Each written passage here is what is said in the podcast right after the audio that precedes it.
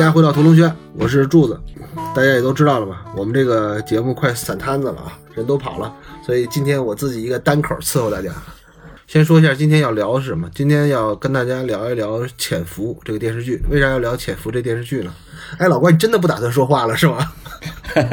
你这发音不标准，是潜伏。你这这文化水平还当编剧呢？潜伏，潜伏。我本来真不想说话了，但是你这水平太次了，我还是得说一句。那潜水呢？是就是潜水啊，但是跟水在一块发音是可以，就以为是潜水，潜水潜水都对。潜和潜，那到底是潜伏还是潜伏呢？潜伏，好吧，就不管是潜伏还是潜伏了。今天是我们一期，可能后边这有几期吧，是关于我跟老郭俩人对口，然后伺候大家一段潜伏。我们这也不算拉片儿吧，因为我们可能最近大家都比较忙，然后也没有太多时间准备，找了一个老的电视剧，我们大家感觉都还挺不错的，跟大家分享一下我们对这个电视剧的感情吧。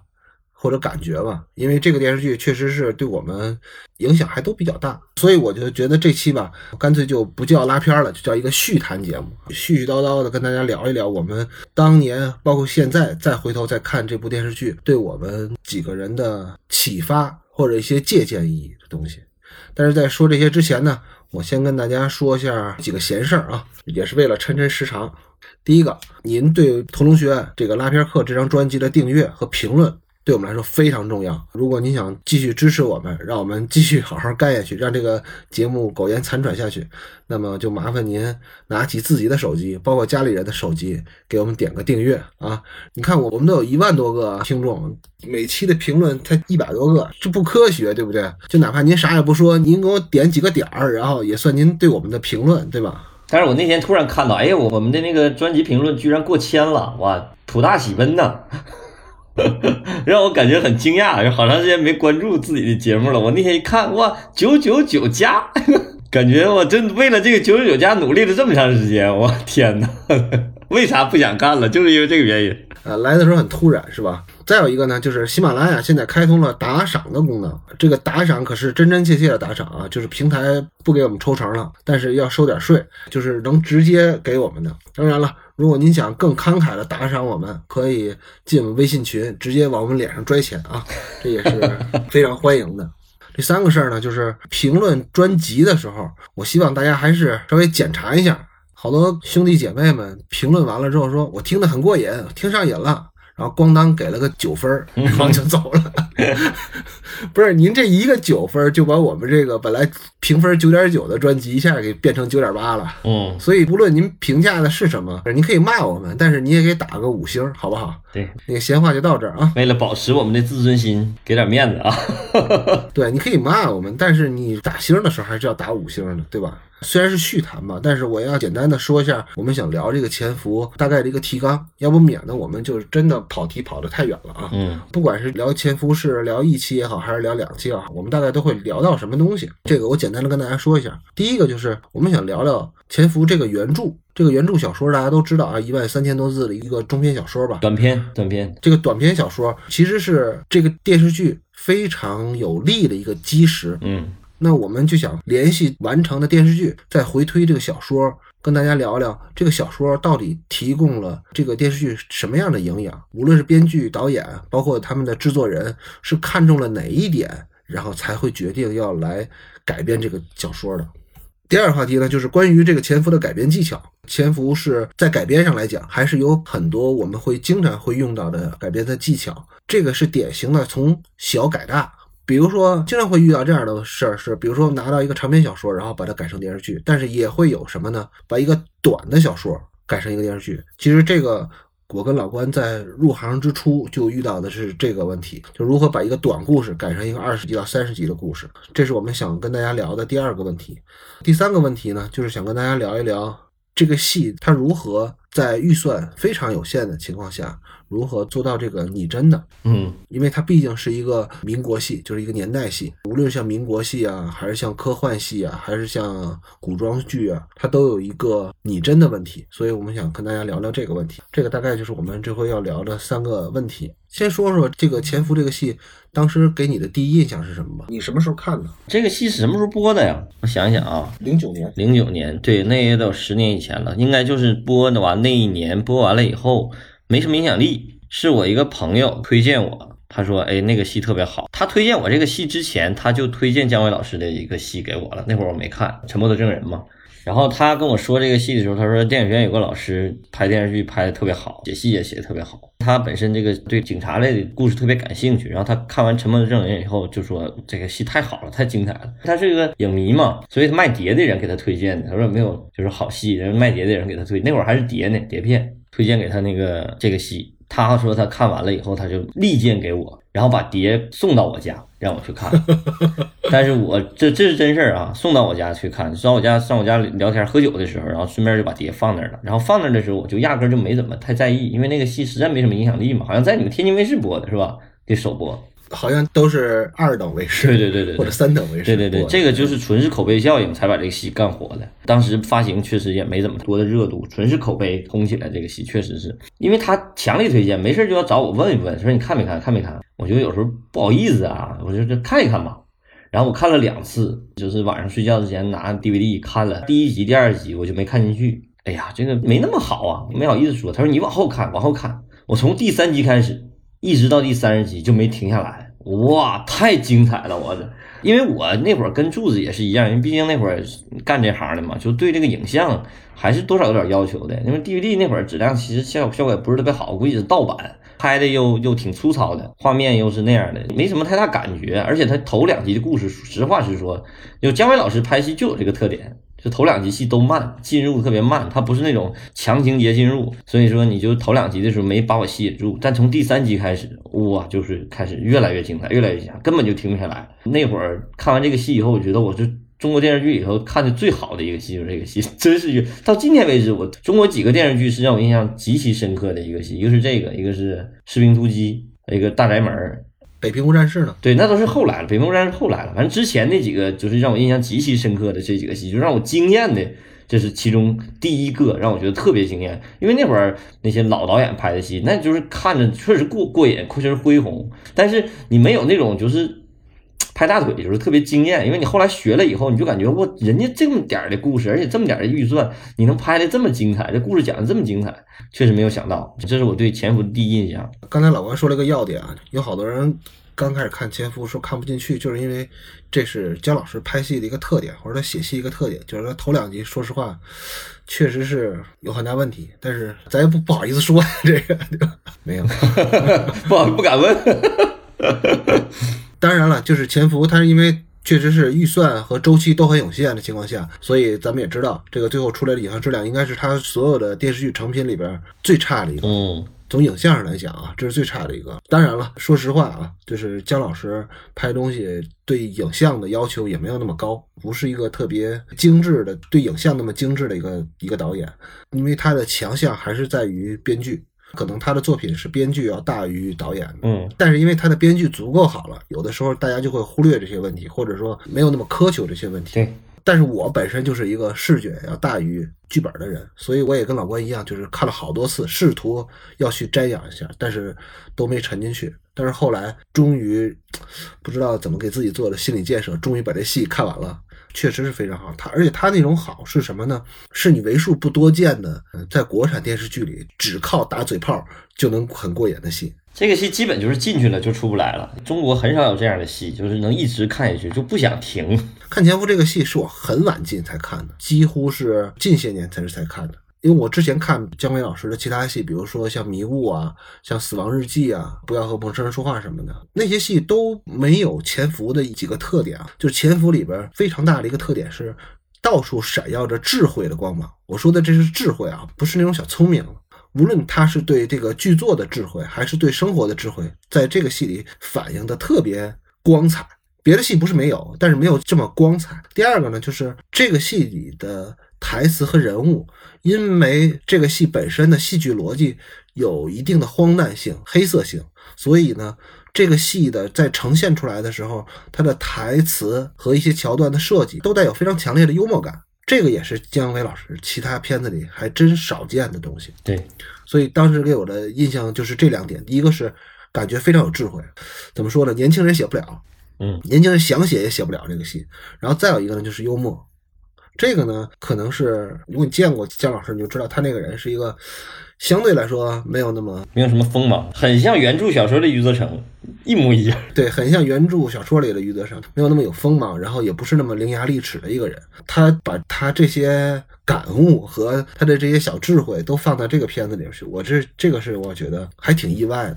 那说完第一印象之后，我刚才也提到了一个问题，就是我认为这个戏基础上是由原著带给我们的非常基础的一些，在戏剧上来讲就特别有意思的点，就是你一听这个故事的核心最基础的点，就是特别能成立的一个戏。就你一听这个小说的故事大纲，用一句话讲这故事，有一对人假扮夫妻，而且他们是在做特工任务或者做在做卧底，你就觉得这个故事很有戏。它主要是一个是知识分子，一个是农民，这个关系特别有意思。我是买了一本《潜伏创世纪》那本书啊，嗯，我看那本书里边，其实姜老师在他策划书里也写到了，他和他的合作者们都看中了这个小说的一点，是典型环境下的典型人物，嗯，而且这两个人的生活能够折射出所有地下工作者的心理和生活。我觉得他在这个里边用的这个词儿就特别好，就他用的不是反应，不是表现，是折射。就啥是折射？可能以往的，无论是咱们以前那种反特题材的电影也好啊，还是说从柳云龙那个暗算开始的谍战剧，他们都比较倾向于正面描写。嗯，但是把生活和工作融入到一块儿，写这样的戏剧关系的呢，确实不多。所以他对间谍或者特工这种生活是一种折射，而不是直接的映射或者反射。姜伟老师他的说法是，就是这个戏的戏剧结构。是这部小说独创的，此前的作品也没有出现过。很早以前看过这个小说，然后这次为了准备这个，我让柱子把小说重新发给我，我也是很长时间没有看这种这个小说了。然后我就在坐地铁的过程中，北京地铁时间也挺长，这呃一坐坐了一个多小时，就一会儿就看完了。看完的时候就比看抖音过瘾，反正比刷抖音过瘾。有时候现在坐地铁没事就刷刷抖音，但是确实看这小说还是确实挺有意思。这小说写的也挺好，挺精彩的。重新回味这个小说的时候，你会发现这个小说其实展现的东西要比现在这个故事还正，比呈现出的电视剧还要正。他这个龙一这个作者就是很正能量的一个人哈，他写这个戏的。时候，其实你就想象不到这么正能量的一个小说，让你看的热血沸腾。尤其看到后来的时候，你就是特别伤感。而且他那对那个人物的描写，尤其是翠萍那个人物，你看到结尾的时候，你就感觉特别伤感；看到结尾的时候，还是很震撼的。其实你说到这儿，我说一句题外话啊，就是我看豆瓣有人去给《潜伏》这本小说集呀。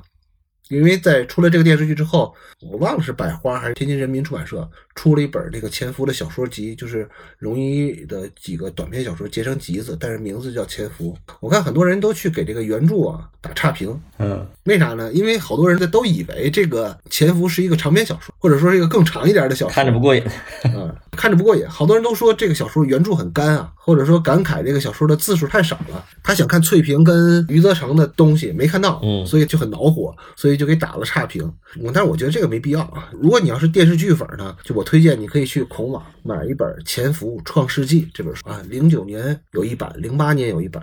都是老版的，应该在什么京东、淘宝是没有，就你可以去孔网买。孔夫子好像现在零九年那版的是一百多，呃，零八年那个老版的是二百左右，你可以去买一本那个书。我自己有一本老版的，你要是原著粉呢，你就可以去孔网买他那一本原著。这个原著它就刊在二零零六年《小说月报》的第九期，现在孔夫子网的价格大概是三块钱到五块钱左右。我在反正我在孔夫子网上查的是第九期，反正大家可以去自己找一下。如果你对这个小说比较感兴趣的话啊，说到这儿，我我在想一个事儿，就是姜伟老师啊，他是一个相对来说是比较爱创新的一个人。相对来说，嗯，我说的这种创新呢，是在故事上那种创新。比如说，他应该是跟薛晓路老师合写的《不要和陌生人说话》，那个应该是咱们中国第一部反映家暴的嗯电视剧。再有就是像像他写的《沉默的证人》，就刚才老关也说了，《沉默的证人》是两千零四年出品的一个作品啊，里边涉及了大量的利用犯罪心理学画像去侦破案件的那么一个电视剧。而在欧美方面，咱们大家都知道这个神剧《犯罪心理》是二零零五年上的，比姜老师写的《沉默的证人》还要晚。就说明姜老师没抄袭。当然了，英剧 他们抄袭我们，那倒也不是啊。当然，英剧那个有一个六季的英剧叫《心理追凶》，那个更早一点，那个是二零零二年首播的。嗯，但是我估计姜老师也不是看了那个才有的灵感，因为那个戏跟他的戏还是差距挺大的。所以他是一个比较爱创新的人。因为你看，类似的美剧里边出现的一对假夫妻做间谍或者做卧底的，是二零一三年上映的《美国谍梦》。哦，而《潜伏》呢是零九年呢就出来的东西。所以假夫妻真间谍这个框架摆在那儿，大家都会觉得它是一个特别好的底子，而且这个故事本身听上去就会是一个非常好的电视剧嗯。的底子。所以蒋老师非常敏锐嘛，他能把这个小说最核心的东西，呃，这个潜伏这个戏啊，特别适合学习，就是它基本上就是一个改编教科书，就他能把你就是一个小说改编成电影电视剧这件事儿，你把这个研究明白以后，你就一下子能提到提高一大块，就知道怎么改戏，从发现这个故事到怎么用技巧和手法去解决问题，然后改出一部好戏。就在这个整个创作流程里头，你把这个研究明白以后，基本上就能提高一大块。我是觉得，写戏的最初期，无论是你是看报纸，还是看小说，还是看别的戏剧，都都会出现这个问题，就是什么东西是会吸引你去写一部戏的，或者说什么东西是给你一个启发，或者说一个灵感，让你去做一个作品的。像龙一老师写的这个小说，就是本身就是一个非常好的底子。如果你去看过那部一万三千多字的短篇小说，你就会觉得，哎，他那就是一个特别好的故事大纲。对，这是个故事大纲，它不像小说，其实。因为它那个本身，它就是有点像一个采访的性质，是一个老人的回忆的性质嘛。你通过他的小说提供给你的什么东西呢？会给你无限的联想，对吧？这就是假夫妻之间各种鸡零狗碎的生活的小点，然后就能把这俩人的戏剧关系给铺开了。而他们又有个强大的外力，他们的工作是卧底，是间谍，他们又在这个巨大的压力之下生活，所以你就会觉得，你一听到这个故事，或者说，呃，哪怕是你看到的报纸上的一个。简短的一个新闻，这也能给你提供一个无限的遐想空间。比如说，你会设想，哎，这夫妻俩他俩是怎么睡觉的？假夫妻嘛，又不是真夫妻，那他俩是怎么睡觉的？嗯，他们是怎么解决别人偷听他们睡觉或者偷看他们睡觉的？然后这个故事你就想着啊、一直会发展到他们俩人真睡觉为止。呃，所以我刚才说的折射就是这个意思。虽然咱们写的是一个谍战的类型，但是它基础类型套用的是家庭剧的类型。只不过说这两口子的工作是更危险的，是对他们的生活影响更大的。说到根儿上，那这跟纸牌屋也没有什么太大区别。就凯文史派西那版不是老版的纸牌屋，他那就是一个家庭戏的根儿，然后只不过给扣的这两口子是一心要一个当总统，一个当副总统，或者说两个人都想当总统的一对夫妻而已。你要是直接描写这种间谍生活呢，那你就是类似于像约翰·勒卡雷那样间谍小说了。但是其他的小说也好，电视剧也好，电影也好，大家都在弄那个套路的时候，你就要想办法多多少少跳出那个套路，你想办法怎么把间谍的生活面放大，还能加入一些诙谐的、荒诞的元素进去，但是又不至于像《王牌大间谍》那样的是一个闹剧。就我就觉得这个戏的权衡啊做的特别好。我当时看完之后，我就觉得这一点是做的最好的，倒不是说他那个沟坎的设计有多好。那个是肯定是好啊，但是他把这个权衡做得特别好，所以就让他在同类型作品里边显得特别拔尖儿，是因为他跟别人做的都不太一样，他又不是一个特别硬核的谍战戏。对，你看他这个这本书里头有一个导演阐述嘛，有一段关于主题和剧情的这个描述。他说，本剧有两条主要线索，一条是斗争线，斗争线就是余则成地下工作及翠萍作为地下工作者的逐渐成熟。第二条就是感情线，就是封闭空间内余则成与翠萍的感情生活及情感的发展。从结构上来讲，这两条线是并行的；比重上来讲，这条线是同等重要的这两条线。而从剧情发展上来讲，这条线又是相辅相成的。你再回头看他的阐述，你会觉得他确实是把这件事真正践行了。呃，这本书里头有一个最大的一个好处，就是导演阐述和实际拍出来的东西是是完成度极高的。就我看过这么多导演阐述，导演阐述写的精彩的多了，基本上都写特漂亮。对，但是真正呈现出来的片子，你可以基本上把那个导演阐述理解为吹牛逼，是吧？对对对，大部分都是这样的，很难真正完成。看成片的时候，你就觉得他之前在吹牛逼，但这个戏确实没有，而且他他确实根据这个完全这个阐述方式，然后呈现出来这个东西，这个很难，很不容易。我不知道你们有没有看这个戏的几千字的大纲啊？就这个戏的大纲是我见过的极少的成剧本比大纲还要好的。就这个也能反映姜伟老师也说过，就是他不太会写大纲啊，嗯他确实是不太好，这是很少看到的剧本比大纲写的好的，因为大纲实在是太好写了，剧本是更难写的，基本上都不很难实现大纲的那个怎么说呢？自己设想的高度，一般都会眼高手低，在剧本阶段就会落下来了。但是这个戏的大纲确实是要弱于他的剧本的。接下来我们就说一下关于这个戏的改编啊，因为我们看到了大多数戏都是同级别改编，比如《三体》改编改改编成一个一万集的电视剧，对吧？不是，这不是《三体》三部曲，或者像《权力游戏》改成一个八集电视剧，对吧？这种都是同级别改编，但是也有的小说是拿中篇或者短篇改成一个长的电视剧或者一个电影的。我们在做改编的时候都要做什么工作？就尤其是小改大的时候，这个你是怎么理解的呢？就我觉得，首先是寻找找到这个故事的戏剧核心。就我们原来经常说要找到一个畸形的人物关系嘛，当然“畸形”这个词儿并不是贬义啊，就是我们要更愿意要用一个褒义词来说，就是错位的人物关系。这个人物关系如果要是真正具有戏剧性，那这个改编就首先这是一个最起码的基础。他这个故事就是选了一个谍战工作者，很有知识、很有文化的一个谍战工作者，突然之间接到了一个一个任务，就说要把媳妇儿啊带到身边来。天津站长跟他说要带到身边来，然后他又其实没有媳妇儿，然后资料上有，然后他就跟组织啊跟组织说要带个媳妇儿来，然后给他派来一个媳妇儿，而且这个媳妇儿派来的是一个农民，没有文化，派来一个女游击队长。就这个关系，你一出现。你就会至少给创作者是很多想象空间和很多想象力的，就是因为这个天然戏剧性，就是错位的人物关系也好，还是畸形的人物关系，直接引发的就是戏剧性。就这个戏虽然它是一个小说，但是这个小说是极有戏剧性的小说，这种故事就极其适合改编。就是很多咱们看到很多小说，有的小说可能没有故事，同样没有故事，但有戏剧性，这个是天然的。改变的可能性，就哪怕这个小说你看起来整整个故事，你看完以后不知道他在讲啥，但他有戏剧性，这个也可以改啊。当然了，现在的那个无论电视剧也好，电影也好，各种各样的改编啊，就是我还听说过有朋友他们直接公司买了一首歌，拿歌改编成改编成电影。哎，这个戏剧性就重新来，就是完全是叫什么那个叫什么那个叫 IP 嘛，是吧？就完全是为因为这名去改一个戏，就是那跟原创没什么区别，那就不叫改编了。对，我就说呀，但是现在胡闹的很多啊，这个咱们可以不提啊。那我们如果接到一个戏之后，第一点，除了你说的这个寻找戏剧核心之外，我发现他这个戏较之原著，因为他原著太短了嘛，他做了很多新人物的加入。就是这些新人物他们的作用和意义是什么呢？除了要把这个戏抻长之外，嗯，其实有些情节性人物，就是有些人物是活在另一个人物的阴影之下的。比如说，他这个人物最典型的增加的就是左蓝这个人物。他左蓝这个人物为什么要增加这个人？就实际上。我记得我好像听过一个一个姜老师的采访，就是为什么叫左蓝，就是他就觉得首先要要让观众相信这个人是一个坚定的一个共产主义者，但是实际上让观众相信共产主义者这件事来讲很难做到，就很难，就是很难做到，就是因为原著小说里头就是我就是他就是一个坚定共产主义者，那就就是设定，这是故事设定，你可以这么写，对，但是影视你把它变成电视剧的话，如果他上来就是这样的话，你就感觉特别不真实。他就不真，他就需要靠戏去描写，所以他就增加了一个呃左蓝这么一个人物，让他从一个看透了就是国民党的这个腐败而失望绝望的这么一个人，然后变得有理。为什么头两集比较慢呢？就是因为这个原因，他需要给这个人物做这个人物积淀。